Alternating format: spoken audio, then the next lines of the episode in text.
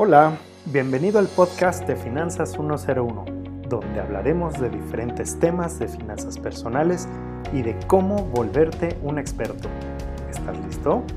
Inhala profundo y abre tu mente, porque empezamos en 3, 2, 1.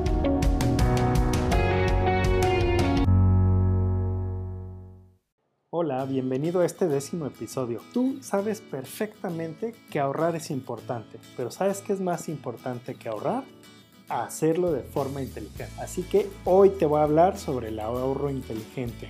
Y es que para generar riqueza no nada más tenemos que ahorrar. Esta es solo la primera etapa. Después viene el segundo paso, que es el de tener nuestra red de seguridad, que son seguros y fondos de emergencia, para finalmente invertir y hacer crecer nuestro dinero.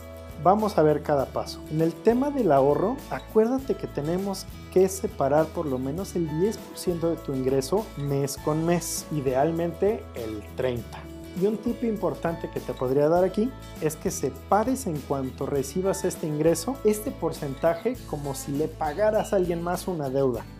La segunda parte sería el tema de nuestra red de seguridad tienes que revisar tu seguridad social con la que estás actualmente, que puede ser la pública o, por ejemplo, si trabajas en alguna empresa, la que te presta una empresa y si no, la que te puedes hacer por medio de los seguros.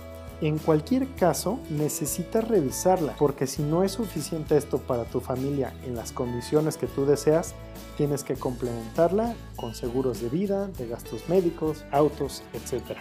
También es muy importante tener en una cuenta aparte lo que es el fondo de emergencia. Ya en otros capítulos hemos hablado sobre él y de forma muy somera te diría que son tres o seis meses de tus gastos. Y finalmente el tema de la inversión. Recuerda que a veces para invertir en algunas cosas vas a necesitar un monto importante. Pero aún así es importante que puedas invertir en una herramienta los ahorros que vas generando año con año. Porque si ahorras solo en cuenta de débito, la inflación se va a comer tu dinero. Entonces es importante que hagas un preinversión, digamos, que va a ser en alguna herramienta financiera que te permita que tu dinero crezca por más de la inflación. Ya que tengas ese monto que deseabas listo, ahora sí puedes destinarlo a una inversión y cuando hablamos del tema de inversión, tenemos que recordar que el tiempo es una herramienta poderosísima. Quien tiene tiempo tiene ventajas sobre los que no tienen tiempo. Y es que acuérdate del poder del interés compuesto, porque si tienes una inversión en alguna herramienta que sea muy segura, que te dé poquito, pero lo arrastras por lo largo del tiempo, esto siempre te va a hacer que puedas generar una buena cantidad de dinero.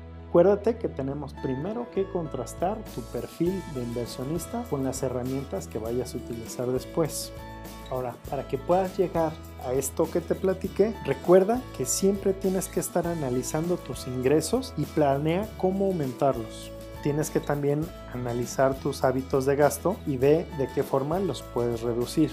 Tienes que pensar en un ahorro al que quieres llegar para que tengas claro cuánto tienes que estar ahorrando mes con mes. En una herramienta financiera acumula ese ahorro que tengas para que con el efecto del interés compuesto pueda estar siempre creciendo a lo largo del tiempo. Mientras tanto, fíjate cuáles son las opciones que tienes de invertir para que te vayas enfocando y vayas estudiando perfectamente el momento idóneo para entrar. Ahora sí, si estás cercano a tu meta de ahorro, no olvides que tienes que actualizarla conforme a la inflación. Y finalmente siempre tienes que estar revisando cómo vas con tu meta y si hay que hacer modificaciones con tu meta, hacerlas, pero de forma muy general mantener tu plan. Gracias por tu atención, espero les haya servido esta información y no olviden compartirla y seguirme en Facebook e Instagram como AsombraTMX. Hasta la próxima.